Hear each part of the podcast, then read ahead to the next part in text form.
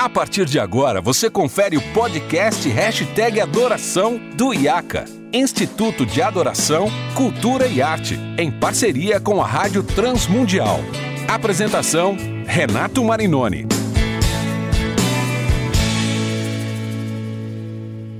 Olá, seja muito bem-vindo a mais um episódio do podcast Hashtag Adoração. Eu sou Renato Marinoni e esse é o podcast produzido em parceria com a Rádio Transmundial e o IAC, Instituto de Adoração, Cultura e Arte.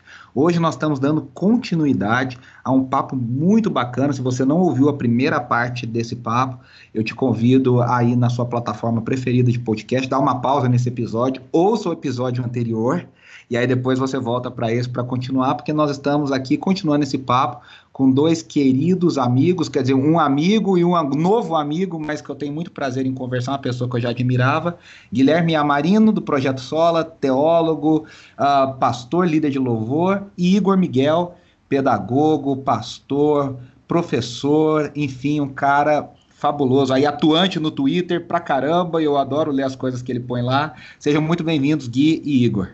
E aí? É Gente, nóis. O papo na semana passada foi muito bacana e eu até tive que interromper porque a gente não queria parar. E eu queria retomar esse papo. A gente está falando sobre culto, né? A gente está falando sobre o poder da liturgia, a gente está falando sobre redescobrir o desenho da liturgia. E, e, eu, e, eu, sempre falo, e eu quero começar essa segunda parte do nosso papo. A gente está falando basicamente da, da ideia do James Smith, mas dialogando com o N.T. Wright, dialogando com Van Til, dialogando com o Van Hooser e tantos teólogos e pastores e escritores que têm pensado sobre a vida da igreja, Michael Gorin e outros que a gente já citou aqui no outro episódio. Ah, mas é, é importante a gente falar o seguinte: até no meio carismático, eu pesquisei muito sobre a teologia carismática no louvor e adoração. Ah, o maior teólogo desse movimento foi um cara chamado John Wimber, que foi o maior líder da, do movimento Vineyard. E o John Wimber, ele criou uma ideia que ele chama de cinco fases da adoração, ou five steps, né, os cinco passos da adoração. E ele cria lá o convite, o, a exaltação, o engajamento, a exaltação, a adoração, a intimidade. E eu sempre digo para as pessoas, eu falo sobre isso no Mergulhando na Adoração. É uma ideia carismática? Sim, aqui não é o momento para discutir isso, mas ele ajuda o pessoal dessa nova geração a entender esse desenho de culto, que eu tenho que ter um começo, meio e fim. E aí eu queria ouvir vocês, porque o N.T. Wright, ele fala no seu livro For All God's Worth, né, por, vamos dizer assim, por toda todo o valor de Deus, por tudo que Deus é digno, talvez seria uma tradução livre. Ele diz que a adoração ela tem um aspecto uh, de olhar para trás, né? Você recupera o que Deus fez na história, mas ela também tem um aspecto escatológico que ela olha para frente para o que Deus ainda vai fazer, para o que Ele está completando. E eu queria ver, Gui, queria que você começasse sobre isso. A adoração nos insere nessa narrativa da história de Deus no mundo, né? E o culto público é um pouco esse drama, né? O Michael Horton chama desse teatro, né? Que a gente Sim. encena, né? É, essa, essa, essa terminologia de teatro já vem com o João Calvino quando ele fala que a, a nossa vida é um teatro, um glória Dei, né? Tipo, uh, você vê o conceito de corandeu aí, diante da glória de Deus, né? Lutero vai falar muito de corandeu também. Então, o culto talvez seja um dos primeiros lugares aonde esse conceito de que estamos diante de Deus, de que a nossa vida, ela é uma atuação digamos assim, em todos os aspectos e no culto nós aprendemos como atuar devidamente, vem, vem assim, essa experiência vem no culto. A gente aprende isso ali. Então a adoração focando em contar isso é essencial. Por quê? Porque nas próprias escrituras a gente já vê isso acontecendo, tanto em formas de poesia, por exemplo, você vê o primeiro cântico aonde a, a Moisés e, Miriam instigam todo o povo a cantar. Lá em Êxodo 15, eles estão saindo do Egito, tem toda aquela cena, a abertura e o milagre que Deus faz, eles começam a cantar. Não há Deus como o nosso Deus, Ele é a nossa força e, canção. É, grandes coisas Ele fez e o seu reino é para sempre, e aí eles começam a contar o que aconteceu. Então existe uma forma narrativa de se relacionar, uma forma onde eu,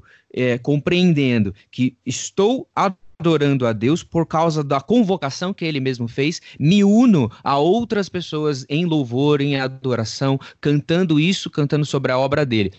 Isaías 12 é uma repetição disso e também você vê uh, uma evocação dessa narrativa, né? Vamos, vamos contar uh, o que Deus tem feito através uh, do seu povo por meio da história, por meio dos profetas, por meio do Cristo encarnado, do seu filho enviado. Então a gente tem uma história para contar e o culto ele vai sempre recontar a narrativa do evangelho, né? Aquele livrinho do Von Naumann, o culto cristão, ele bate nessa essa tecla sempre. O culto é um recontar da narrativa do evangelho em todos os seus aspectos. Todos os ministérios litúrgicos que estão uh, expostos no culto, ou seja, a pessoa que vai lá orar, a pessoa que está dirigindo os cânticos, o coral que vai se apresentar, o pregador, a pessoa que dá os avisos, todos eles estão contando e recontando essa grande história do Evangelho. Isso é muito legal e, e, fabuloso. E você tem falado, né, no outro episódio, nesse, você falou dos hábitos. E aí eu queria ouvir o Igor como um pedagogo e pastor.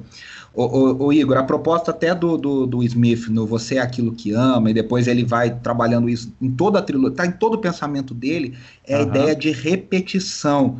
A, a, uhum. e, e aí isso vai no coração da pós-modernidade, porque o grande pecado da pós-modernidade, é, para a pós-modernidade, é repetir as coisas, né? Exato. As coisas ficam velhas muito rápido, existe uma ânsia por novidade o tempo é. inteiro, e muitos pastores, muitos líderes de louvor, muitos compositores são reféns.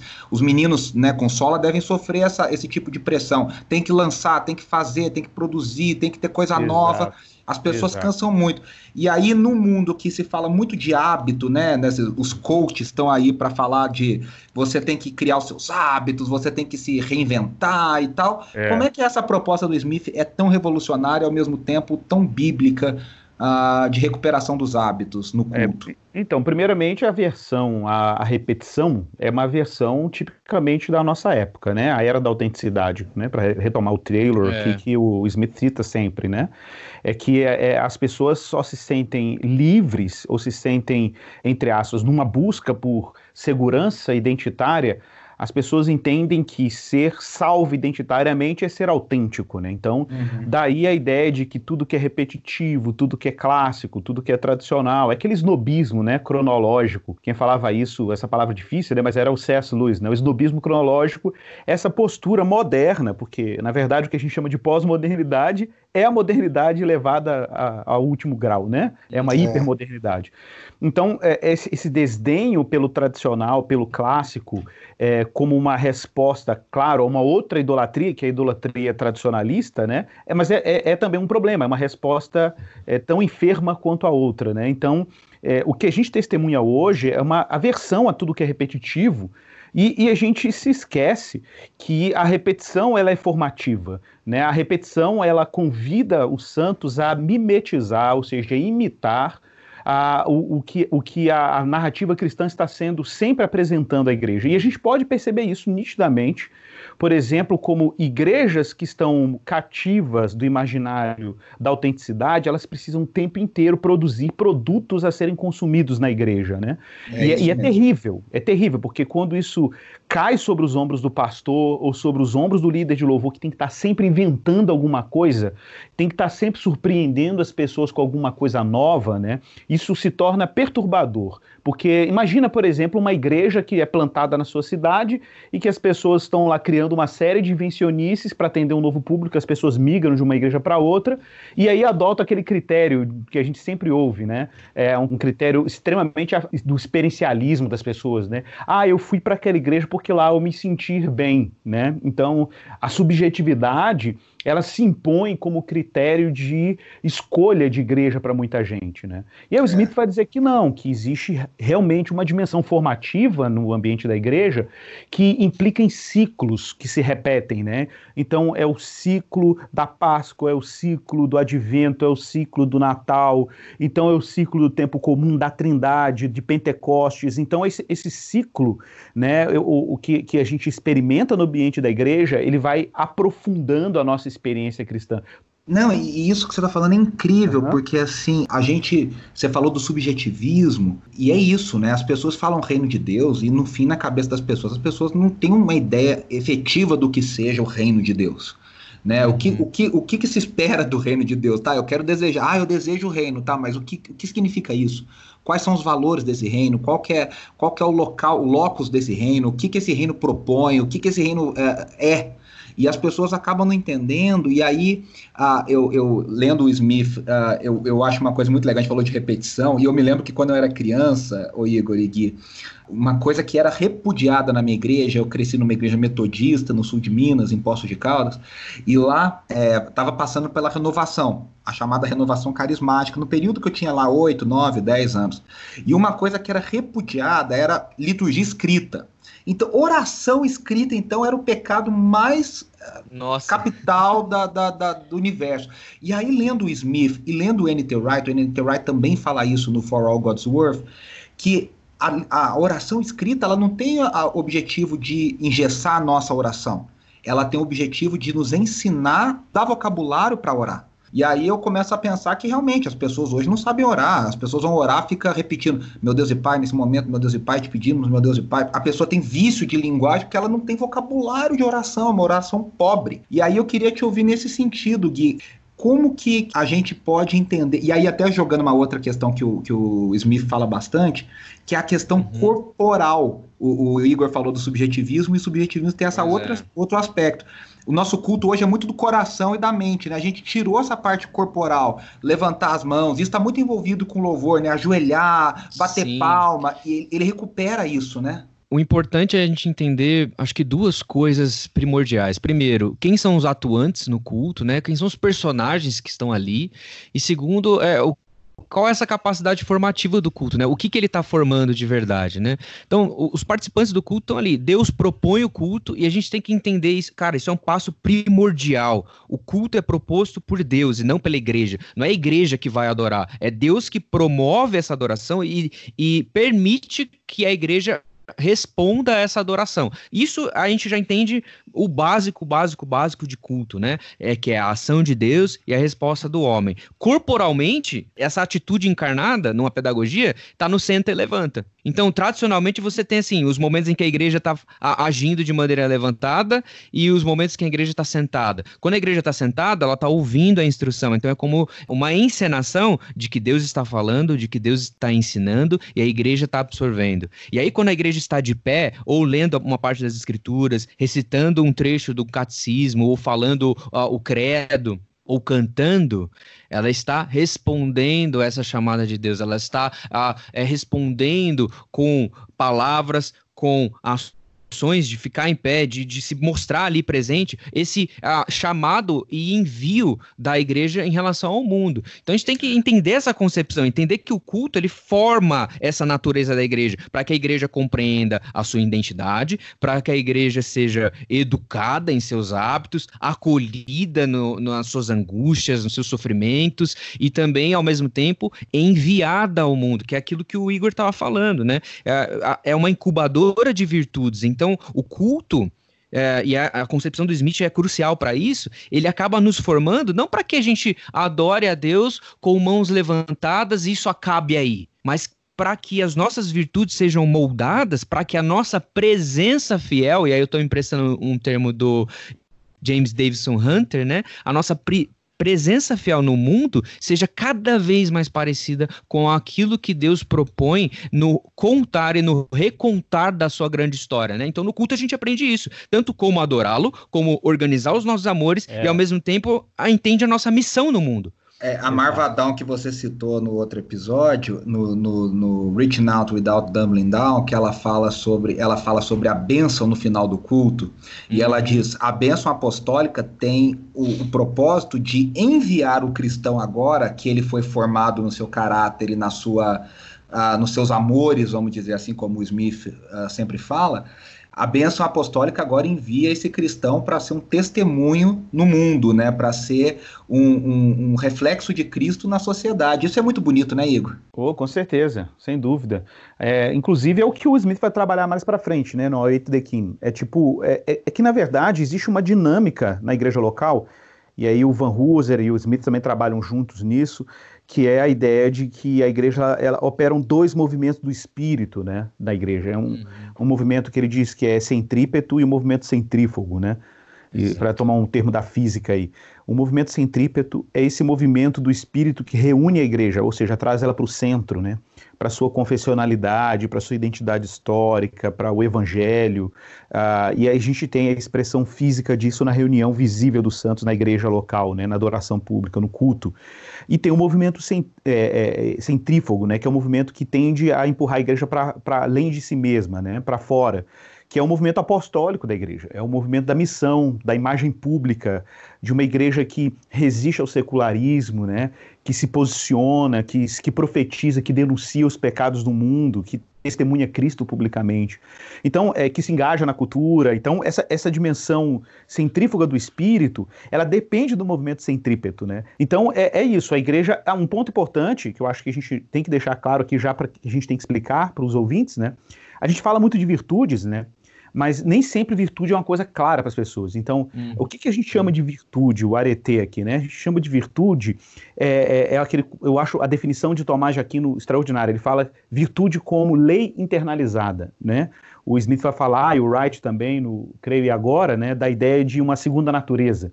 é, é, é que o virtuoso é alguém que foi tão bem equipado moralmente que ele não precisa nem da orientação externa da lei para fazer o que ele tem que fazer. Não, só, só te interromper, para tentar explicar um pouco mais para os nossos ouvintes, é, isso que você falou é muito legal. É como se a, a palavra de Deus vivenciada e dramatizada no culto, ela confronta os meus valores seculares, né, que a gente, que a gente chama de secularismo, ela, ela confronta os valores pecaminosos que a cultura, que a marca traz como marca no nosso coração. E ela insere Exato. dentro de mim valores do reino, ou seja, é um processo confrontador e é um processo difícil esse, né? Exatamente, não tenho dúvida. E, e, e ele não apenas confronta, o que é curioso é pensar que ele forma, né? porque é, é, é, essa dimensão formativa que, que, é interessante pensar. É que, tipo, não basta a gente ter uma instrução correta sobre determinadas coisas, né? É necessário que outros, outras dimensões da nossa estrutura humana sejam exploradas para que isso seja internalizado e se torne hábito, né? se torne prática constante do cristão. Então é, uma, é um outro nível de formação que, que eu acho que é, o, que é o grande lance, assim. E que o que lá o Edwards já trabalhava isso, né? o Agostinho já trabalhava isso. É que se a gente consegue cativar o coração para um bem, para uma beleza, que é o próprio Deus, né? E esse é o trabalho da igreja, né? Oferecer esse encantamento por quem Deus é. E se o nosso coração é cativo por isso, as nossas afeições vão sendo dirigidas a esse bem.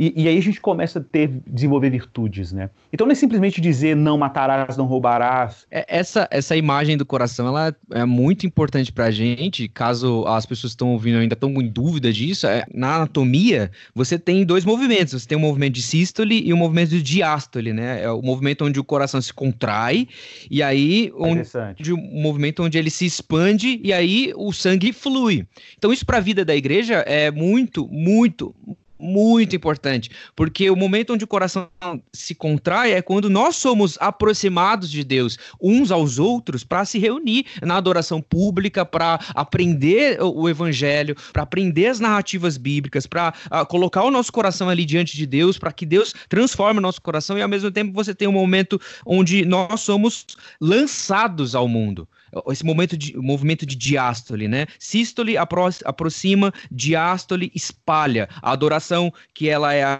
ajuntada e isso o Mike Cosper vai falar, o Timothy Keller vai falar sobre isso também, é, e a adoração espalhada, que é a dimensão pública da nossa vida, da nossa rotina, da nossa ética, do, dos nossos comportamentos, daquilo que fazemos. Não é simplesmente a gente sair propagandeando o evangelho no sentido de participar de movimentos como ah, grandes marchas evangelísticas ou grande evento e tudo mais, mas sim servindo a Deus aonde estamos publicamente, nos nossos trabalhos, nas nossas casas, ah, nos nossos relacionamentos, nas pessoas que a gente fala no mercado. Então é uma concepção total para a vida. Pois foi do agrado de Deus que em tudo ele tenha supremacia.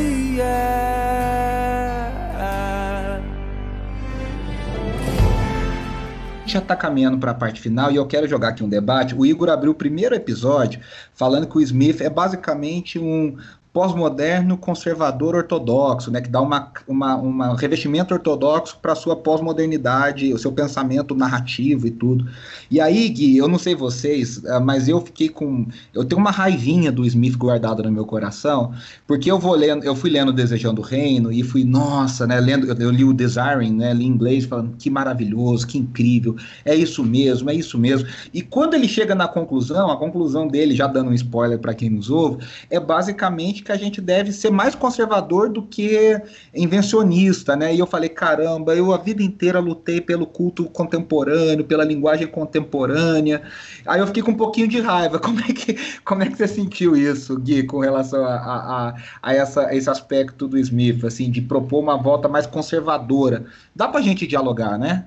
É, tem um, um, cara que chama David Sachs que ele escreveu um livro falando sobre a vingança do analógico, The Revenge of the Analog. É importante esse movimento porque eu acho que as coisas contemporâneas, as coisas digitais, elas têm o seu valor e elas têm muito a acrescentar e a gente tem que contextualizar e a gente tem que ter elementos contemporâneos. Não estou dizendo algo negativo em relação a isso, mas uh, existe segurança numa tradição que já vem acontecendo há mil, dois mil anos. Então acho uhum. que é isso uhum. que o Smith tenta uh, provocar na gente, né? É, de que existe dentro de uma concepção tradicional, na história da igreja, no culto tradicional, nos ritos, existe ali agregado um valor histórico e um valor valor já muito pensado. Então, quando, por exemplo, a gente tem uma liturgia extremamente tradicional, tem as leituras, as orações, você pode ver pelo o trabalho do, do lecionário, por exemplo. Você tem orações ali, você tem um rito que é justamente uma rotina, uma liturgia, que ela, ela parece é, extremamente velha. Mas dentro dessa liturgia velha existe uma carga histórica da qual a contextualização ou algo contemporâneo não consegue atingir, porque isso me unifica a uma igreja atemporal. O perigo da contextualização, o perigo da, da gente só pegar elementos contemporâneos é que temporalmente isso não é muito velho. Então isso não tem solidez, sabe? E as pessoas, em algum momento, elas vão reconhecer isso, de que, nossa, mas isso é muito novo, será que é realmente seguro? Quando eu sou uhum. apresentado a algo mais antigo, digamos assim, uh, eu, eu, eu, encontro solidez. Sabe, acho que é, é essa provocação que o Smith faz e também é algo que já foi testado muitas vezes na história, né? Ô Gui, eu quero citar aqui um trecho do, do Você é Aquilo que Ama. Tem um Isso. trecho tem um trecho aqui que ele chama Tradição para Inovação. É o final do livro também, final do livro. E, e, cara, o que é interessante é que nesse trecho, hum, ele termina a frase desse trecho, que tem esse título, né? Em que ele fala sobre os movimentos de reinvenção da igreja e tudo. Aí no final ele fala o seguinte: que ele fala que a tradição litúrgica é a plataforma para a inovação da imaginação.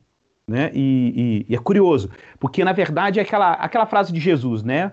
O, o, um homem versado no reino de Deus é como um pai de família que tira do seu baú coisas velhas e coisas novas, né? Então, tipo, eu acho que a ideia, de, a inovação, ela precisa ser uma inovação, é, como o Smith usa em outros livros essa expressão, né? Ele chama de um engajamento prudente. É, é, é claro que a gente vai, a gente tem uma vocação para essa abertura criativa, de contextualização, né, de adaptar a linguagem. É, não é também aqui, a gente não está falando aqui de uma nostalgia litúrgica, né? Não é, não é isso. É, mas é, é, considerar que a gente tem um baú de sabedoria litúrgica e que na hora da gente produzir e contextualizar, a gente não pode perder o lastro histórico daqueles que nos antecederam, né? Então, senão vai ficar sempre uma invencionice pela invencionice, né? Não, a gente tem que contextualizar com pés muito fincados nessa tradição de adoração e culto que nós temos atrás de nós. Eu acho que é, é, é, é realmente enxergar em cima de ombros de gigantes, né? Eu acho que é, que é esse o princípio de prudência que a gente não pode abrir mão. O que não significa necessariamente um conservadorismo tradicionalista, né? Ou seja, não é simplesmente manter as coisas porque elas são antigas, não é isso. É, é recorrer à tradição que nós temos para dar passos é, em direção ao tempo que nós vivemos e, e, assim por diante. É isso aí, gente. Eu quero agradecer. É, dá vontade de continuar, dá para fazer mais uns dois, três programas aqui tranquilo, que o papo é Bom, Igor, como é que o pessoal pode te seguir, acompanhar o seu conteúdo? Eu já quero te agradecer. Muito obrigado, muito obrigado. Ah, um prazer, prazer mesmo falar com, com você. Bom papo. Foi muito e bom. aí, fala para o pessoal como o pessoal pode te seguir e acompanhar o seu conteúdo, enfim. Bacana. Então, eu recomendo que o pessoal nos siga nas redes sociais. A gente é só colocar Igor Pensar em qualquer rede, Twitter, Instagram e Facebook. Igor Pensar no final, você vai nos achar aí.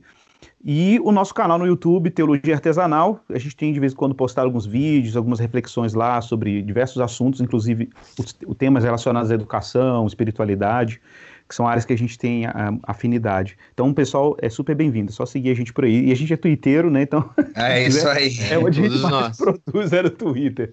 E a igreja, e a Igreja Esperança também. Tem o canal do YouTube da nossa igreja. canal no YouTube, no Spotify, dá para ver tudo, né? Vale a pena, vale a pena. É isso aí. Gui, além das coisas do Projeto Sola, como é que o pessoal pode te seguir, acompanhar? Lá no Sola, não tá, no Spotify tá como Guilherme Andrade e Guilherme Amarino, né? Só uma dica pro isso. pessoal achar lá. Tamo lá.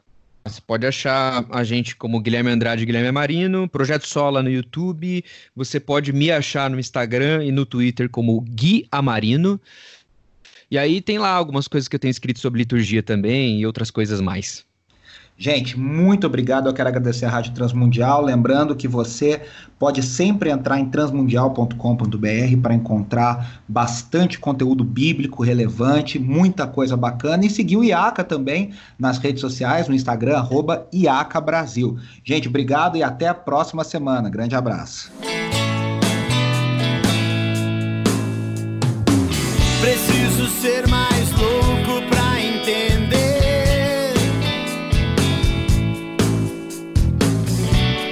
quero.